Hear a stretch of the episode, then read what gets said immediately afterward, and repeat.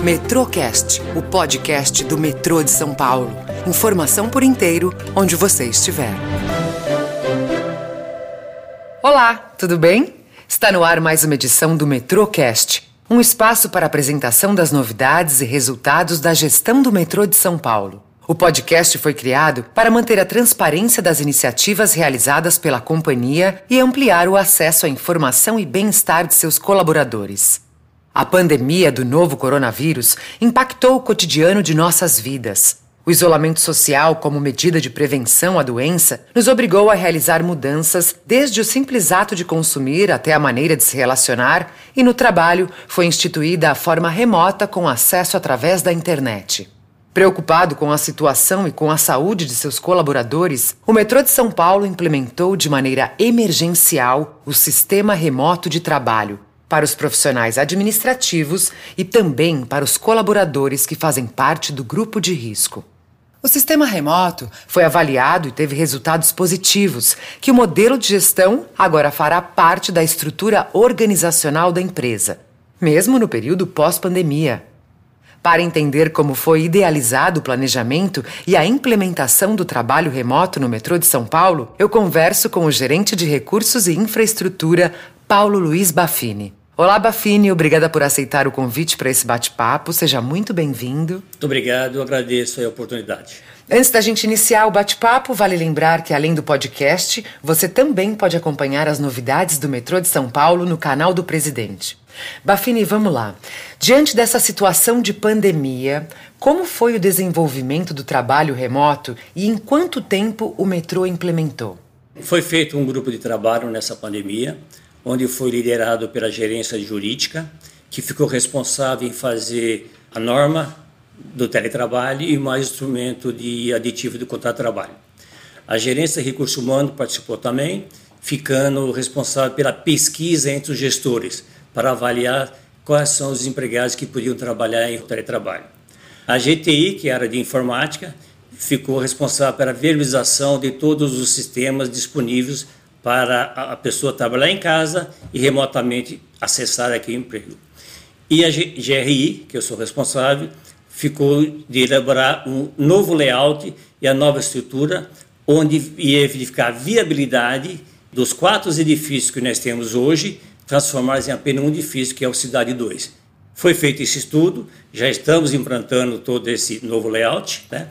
Esse estudo foi feito em três ondas. A primeira onda vai até maio de 2021, onde será todos os empregados ficando aqui no Cidade 2, onde teremos 16 gerências e, 7, e 6 departamentos, que essa primeira onda foi definida. A segunda onda, vamos trabalhar com o CCO, que é o Centro de Operações, mais os pátios de manutenções, que vai de maio a setembro de 21. E a terceira onda será gerências de empreendimentos, que é a gerência de engenharias, que trabalham fora das áreas de trabalho em canteiro, que ficará de setembro a dezembro de 21. É um cronograma bastante importante, né? E quais áreas, Bafini, estão realizando esse modelo de trabalho e para quantas pessoas? Hoje, para essa primeira onda, são 1.218 empregados, né? Então está dividido. Uma parte que vai ficar diretamente ao escritório, vão trabalhar no escritório uma parte que vai ficar definitiva em casa, não vindo para o escritório de vez em quando, e uma parte em rodízio, que vão vir duas vezes por semana por escritório. E na implementação desse projeto, a empresa precisou investir em equipamentos ou em melhorias no acesso à rede remota? Bom, na realidade é, fez o, a melhoria de acesso remoto. A GTI é, liberou 4 mil links de VPN, onde o empregado, estando na sua casa, com seu computador ou notebook, acessa remotamente a sua pasta de trabalho dentro da sua CPU. E está já em andamento a contratação de notebooks. E esse, assim que chegar o notebook, vai ser feito um trabalho é, paliativamente. E Bafini, que resultado que o metrô obteve com esse modelo de trabalho remoto? Né? Várias empresas tiveram que se adaptar a esse sistema. É, esse sistema foi muito interessante, que quando nós fizemos a avaliação dos quatro prédios para a Mai 1, fazendo todas as despesas que tem operacionais com limpeza, com vigilância, é, elevadores, manutenção, aluguel, a término dessa implantação, já nessa implantação que nós estamos fazendo na primeira onda, a partir do 13º mês, né, durante o ano, o nosso ganho será de 9 milhões e 200 mil reais.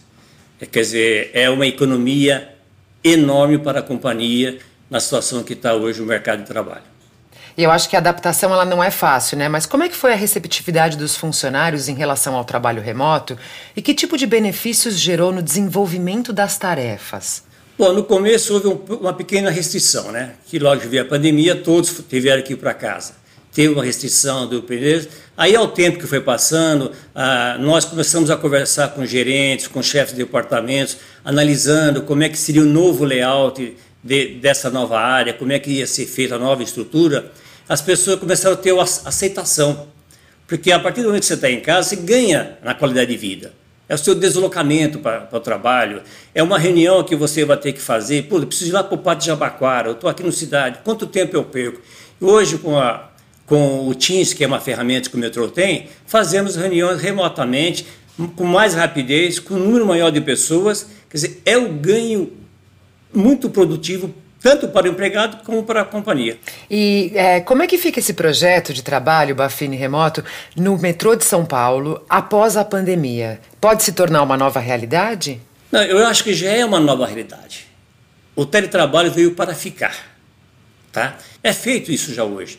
Então, esse teletrabalho, com a aceitação dos empregados, que nós estamos vendo que está muito bem, muito bem aceito, as pessoas estão compartilhando isso, então, ele vai ficar. Eu acredito que, mesmo após a pandemia, ele já veio para ficar.